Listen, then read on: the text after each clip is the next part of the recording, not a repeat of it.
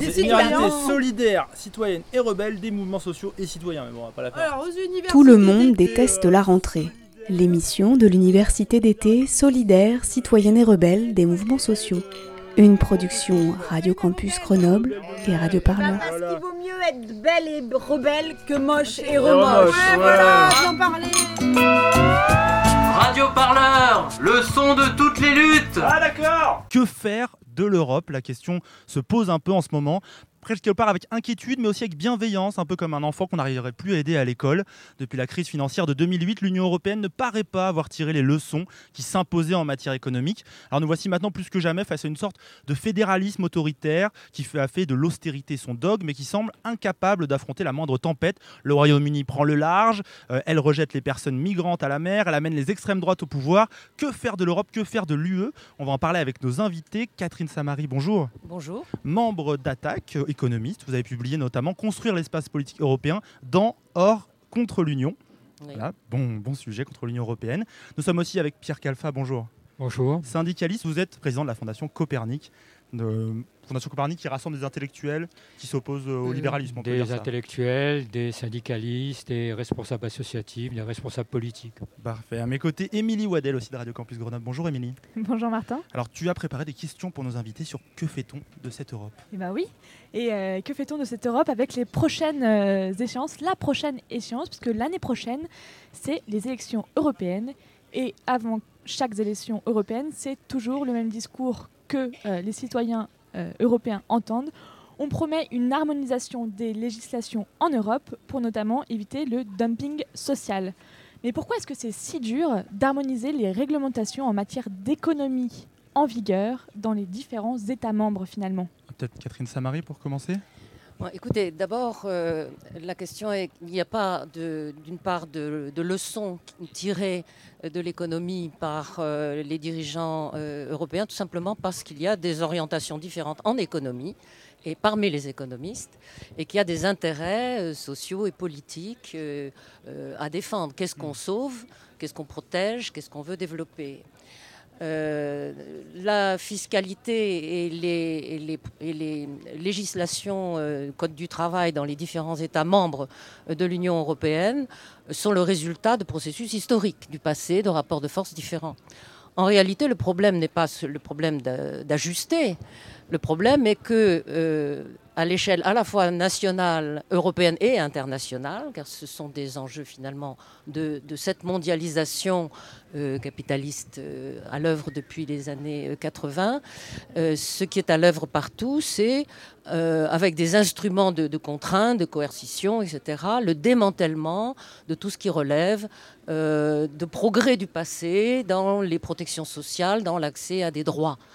Concrètement, Donc, euh, ça va être quoi par exemple si on par exemple, euh, on, on nous dit toujours, euh, après la crise de 2009, euh, qui était pourtant une illustration d'un échec de tout ce qui a été mis en place euh, au niveau de ce capitalisme euh, financiarisé depuis les, les années 80. Euh, certains pensaient que, que c'était une crise de la profondeur de la, de- des, années, des années 30, hein, d'une certaine façon, que à cette occasion-là, on allait remettre en cause euh, qu'on allait remettre en cause ce qui avait été effectivement les, dogmes euh, dits néolibéraux euh, sur, quoi? Bah, Sur plus de flexibilité, l'individualisation des, rapports dans, le, dans le travail contre les codes de protection collective, mais aussi, qui accompagne la suppression de ces protections-là, la remise en cause euh, des services publics et euh, de toutes les formes d'allocation. Bon.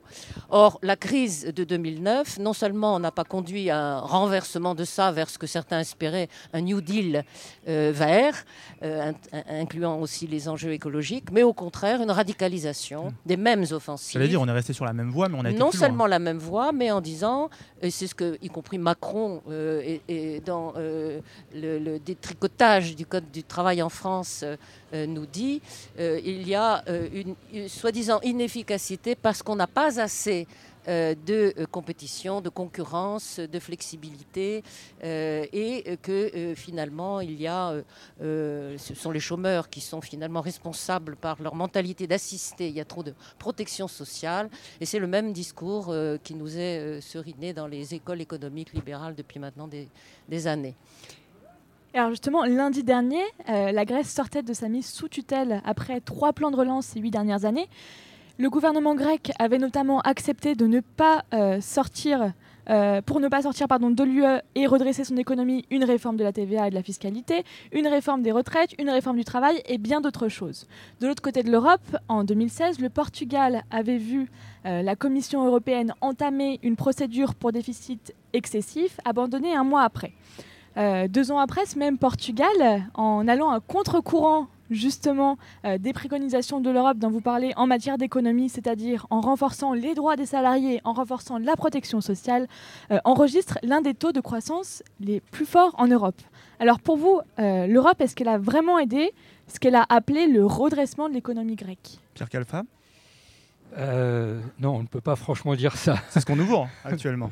oui, c'est ce qu'on essaye de nous vendre, mais hélas, euh, la situation grecque est catastrophique et va s'aggraver. Hein. Quand on regarde le bilan de ces années-là, hein, depuis 2010, euh, hein, le PIB, c'est-à-dire la richesse créée annuellement en Grèce, a baissé de 30% ce qui est absolument considérable. Hein. c'est du jamais vu. Même pendant la Grande Dépression aux États-Unis, euh, le PIB n'avait pas baissé autant. Hein. Donc c'est absolument considérable. Euh, les retraites ont été divisées par deux. Euh, la mortalité a, augmenté. Il y a une catastrophe sanitaire absolument considérable. Donc, la, Grèce a été détruite hein, par les mesures européennes elle a été détruite au profit de qui? Elle a été détruite au profit des banques, et notamment des banques françaises et des banques allemandes. Hein, qui possède possédait hein, l'essentiel de la dette grecque. Et ce qu'a essayé de faire le gouvernement Syriza, euh, et c'est pour ça qu'il a été euh, sanctionné par la Commission européenne et par les institutions européennes et par l'Eurogroupe, c'est de rompre avec ça. Bon. Et, là, ce, euh, ce, gouvernement n'a pas réussi à créer le rapport de force, n'a pas réussi, peut-être n'a pas voulu créer le rapport de force nécessaire avec les institutions européennes et a capitulé devant la demande de, de, la Commission, de, la BCE. Ce qui était énormément demandé pour un petit pays comme la Grèce d'affronter l'Europe en entier. C'est ça, il y, a une sorte de, de puissance sur son territoire de l'Union européenne? je, pense que euh, le gouvernement Syriza a, eu une, a fait preuve de naïveté. Hein. Il a pensé que, euh, en discutant rationnellement euh, avec euh, l'Eurogroupe, avec les, autres gouvernements européens, avec la Banque centrale européenne, il allait assez rationnellement les convaincre que tout le monde avait intérêt à ce que la, Grèce s'en sorte. Et le programme de Syriza, qu'on appelle le programme dit de Thessalonique, était un programme très modéré. Ce n'était pas du tout la rupture avec le capitalisme, le communisme ou je ne sais pas quoi. Il faut le rappeler hein, souvent. Voilà, c'était un programme modérément keynésien de remise en route de l'économie de réforme de l'État, que tout gouvernement, euh, même pas très progressiste, aurait dû mettre en place. Il, s'est affronté directement euh, aux institutions européennes. Pourquoi? Parce qu'il remettait en cause le modèle néolibéral que patiemment euh, euh, les gouvernements européens avaient construit année après année. Et que si un pays comme la Grèce remettait en cause ça, et si, les institutions européennes l'acceptaient, eh bien, tout, le modèle européen, ce qu'ils avaient construit patiemment année après année, allait s'effondrer. Catherine Samari, vous voulez réagir On retrouve un peu cette radicalité dont vous parliez il y a quelques minutes. Oui, mais alors d'une part, euh, c'est très important, comme Pierre Calfa vient de le faire, de parler des institutions de l'Union européenne de façon précise, non pas de l'Europe. Euh, c'est pas l'Europe qui la notion d'Europe. Les mots sont importants et trop vagues pour être laissés de cette façon-là utilisés, ce qui ne permet pas de critiquer de façon très précise les institutions, les traités, les, les forces politiques dominantes et les, orientations. Euh, deuxièmement, euh, il, a été dit que le, et c'est juste que le euh, programme de Thessalonique était relativement modéré. Mais je voudrais dire que de façon globale, depuis les années 80, ce sont des choses relativement modérées. Euh, qui sont systématiquement euh, remises en cause. Modérées de quel point de vue? Parce que ce sont les acquis du XXe siècle, le droit à l'école, euh, le droit à un logement, le droit à l'égalité dans la santé, le droit à la dignité, dans des, y compris dans des salaires. Dire que ça n'est pas le socialisme et le communisme, d'une certaine façon, c'est à la fois vrai et en même temps, c'est ne pas montrer qu'aujourd'hui, c'est anticapitaliste que de défendre ça très vite très vite.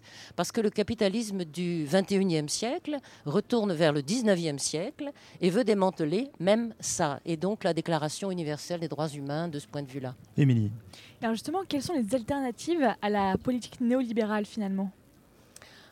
Alors, d'une part, euh, c'est quelque chose qu'il faut mettre euh, à plat euh, avec une discussion sur laquelle il y a des enjeux stratégiques et des interrogations majeures qui traversent le mouvement altermondialiste et tous ceux qui sont contre. Donc, la première des choses pour élaborer et avancer une alternative, c'est effectivement d'abord de, cerner ce qu'on refuse de façon claire et non pas nécessairement des modèles ou des systèmes achevés avec un ensemble d'institutions qui serait clé en main, euh, mais euh, des droits à défendre et des principes de base. Alors ensuite, il faut, euh, ce que Pierre Calfa a évoqué par rapport à la Grèce souligne un problème de rapport de force et de confrontation à des obstacles qui ne sont pas simplement des idées et des erreurs commises par l'Union, il y a des, par les institutions de l'Union européenne. Euh, le, projet de démantèlement des droits sociaux, ce n'est pas une erreur, c'est un, un choix qui vise à, permettre euh, une accumulation par ailleurs de, profits et de dividendes et de domination euh, de type un peu néocolonial. Donc il faut, face à ça, du point de vue des alternatives, moi je dirais partir des besoins fondamentaux qui sont attaqués et créer des mobilisations et des rapports de force qui concernent aussi bien la transformation des syndicats que les associations féministes, antiracistes, que les mouvements politiques euh, qui euh, s'inscrivent dans l'anticapitalisme ou euh, l'internationalisme ou l'altermondialisme. Donc il y a un problème de création de fronts alternatifs. Et face à l'exemple de Syriza, le problème était euh, non pas seulement de la responsabilité de, Syriza, c'est un problème interne et européen au moins et international. Le gouvernement de, Syriza était confronté à une insuffisance euh, qui n'est pas simplement la sienne, mais qui est celle de tous les altermondialistes européens euh, pour aider à résister ensemble à des dictats qui s'imposent à tous. Ce que défendait euh, Syriza, il ne pouvait pas le défendre tout seul. Il devait le défendre d'une part avec des mobilisations en Grèce et la possibilité de débattre qu'est-ce qu'on accepte, qu'est-ce qu'on n'accepte pas à chaque moment dans les négociations, mais aussi avec des relais européens. Alors, un sujet qui est intéressant, c'est qu'il y a peut-être une alternative, on va voir, ça, on va en discuter, c'est le Portugal. On en parle depuis quelques mois. Euh, une sorte de miracle économique qui se passe là-bas, on l'appelle comme ça. Est-ce que d'abord ça peut être un modèle de faire autrement, parce que finalement c'est un programme assez keynésien, augmentation des droits des travailleurs, salaires, etc. Ou est-ce que c'est spécifique à la situation euh, de ce pays? Pierre Calfa au Portugal, ce qui s'est passé, c'est qu'il euh, y a eu un accord entre le Parti socialiste portugais, qui par ailleurs avait euh, mis en place euh, euh, en œuvre un plan d'austérité massif hein, et destructeur de l'économie portugaise et des acquis sociaux des travailleurs portugais au moment où il était au pouvoir. Et suite à ça, il avait perdu les élections. et, donc un accord entre le Parti socialiste portugais et le Parti communiste portugais et la gauche radicale, le, bloc de gauche, hein, qui est euh, un peu l'équivalent euh, de Syriza, si on veut faire une comparaison, bon, qui, vaut ce qu'elle vaut évidemment. Bon, ni le Parti communiste portugais, ni le, bloc de gauche participent au gouvernement, mais soutiennent ce gouvernement à condition qu'ils appliquent hein, les mesures contenues dans l'accord qu'ils ont passé. Bon. Le, cet accord euh, euh, euh, est, positif au sens où il prévoit de revenir sur un certain nombre de mesures d'austérité qui ont été prises, donc ce qui, a entraîné une relance de l'activité économique, et ce qui a permis qu'en fait, et c'est ça la, la, ligne, je dirais, de crête du compromis passé, c'est que le Portugal respecte à euh, les exigences du pacte de stabilité. règle d'or, 3%. Euh, voilà, les 3% de, euh, de, déficit budgétaire, etc. Et, et, donc, pour le moment, cette, cette, cette affaire-là marche de façon plus ou moins conflictuelle. Hein. Combien de temps ça va durer Franchement, personne ne le sait. Et, tout ça va beaucoup dépendre hein, de la conjoncture économique générale, parce que le, Portugal est un pays euh, exportateur. Hein, euh, bon, dont une partie de la, dynamique économique est, liée à ses exportations.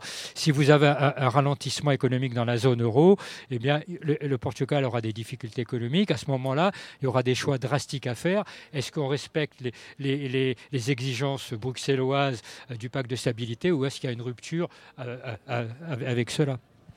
Question, vous avez une réaction peut-être? Vous demandiez si c'était un, exemple généralisable. Je pense que au niveau de l'Union européenne, et c'est une des, des, difficultés, à la fois un élément à prendre en compte du point de vue de la recherche d'une alternative, il y a à la fois une diversité de situations euh, c'est pas la même chose quand on est dans les pays de la périphérie du Sud ou de l'Est ou des pays du Centre, en Allemagne ou en France, bon, en Italie aujourd'hui, etc. Une diversité de situations, y compris de structures économiques, euh, industrielles, d'exportation, etc.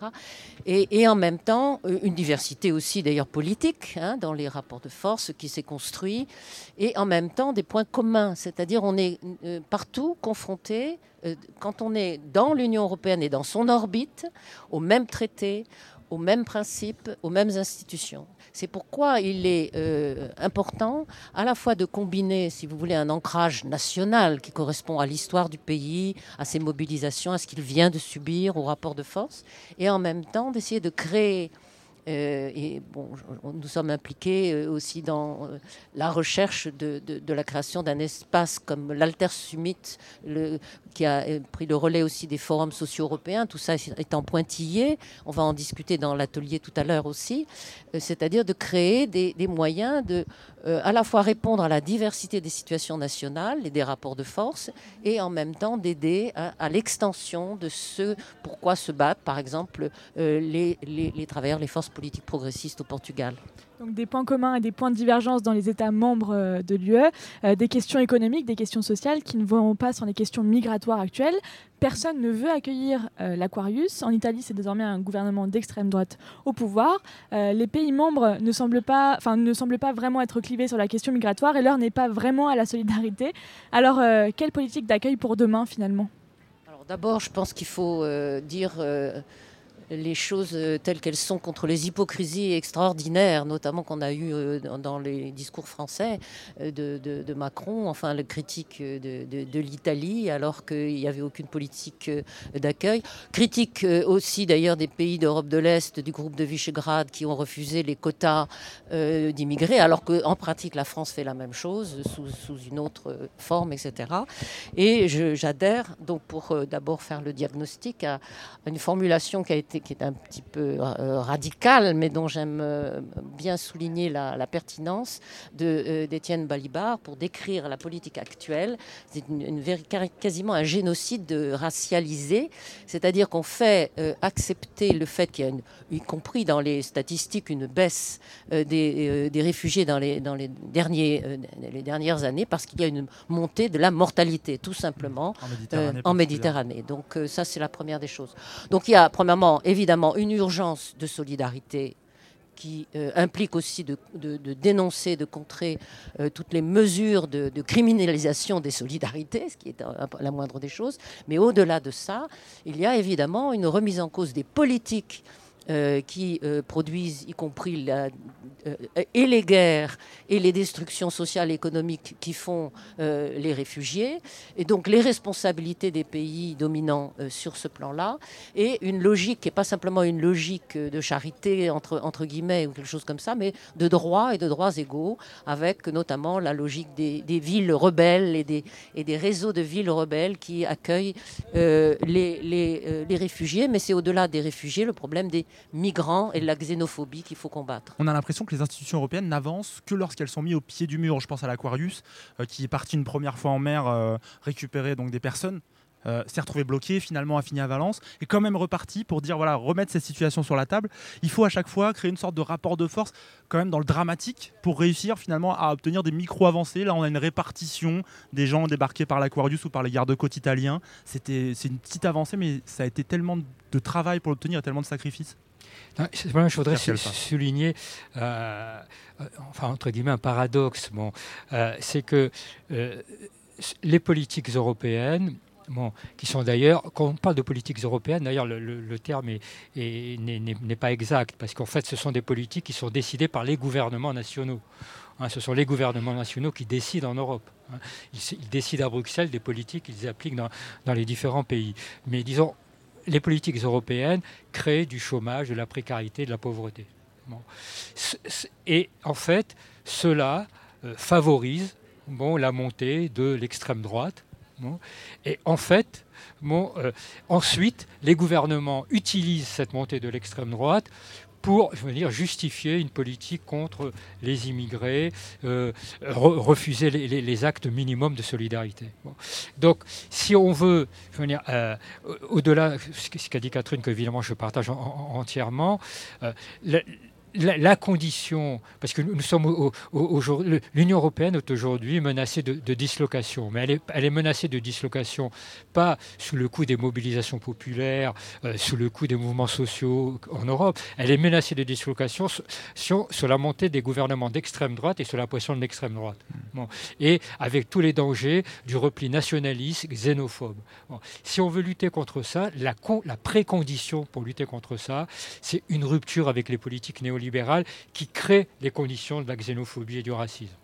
Et, et, donc, l'hypocrisie des gouvernements qui, qui, se plaignent euh, euh, de, et qui critiquent la, la, montée de l'extrême droite, alors qu'eux-mêmes en créent les conditions, est absolument insupportable. Catherine Samari, vous vouliez réagir? Oui, je voulais euh, aller dans ce sens en, étendant la, la, question de, du racisme et de la xénophobie comme un enjeu stratégique mondialisé et qui est à la fois porté euh, par les politiques euh, néolibérales, comme cela vient d'être dit, mais aussi par ceux qui prétendent s'y opposer euh, sur des bases qui sont, comme ça s'est exprimé dans le Brexit, ou comme ça peut s'exprimer, ça s'est exprimé aux États-Unis avec Trump, soi-disant donc un protectionnisme ou un refus du, du, libéralisme, qui est en réalité les mêmes politiques économiques, mais pour les vrais États-Uniens, les vrais Grecs, les vrais euh, euh, euh, membres de la Grande-Bretagne ou de la France, etc.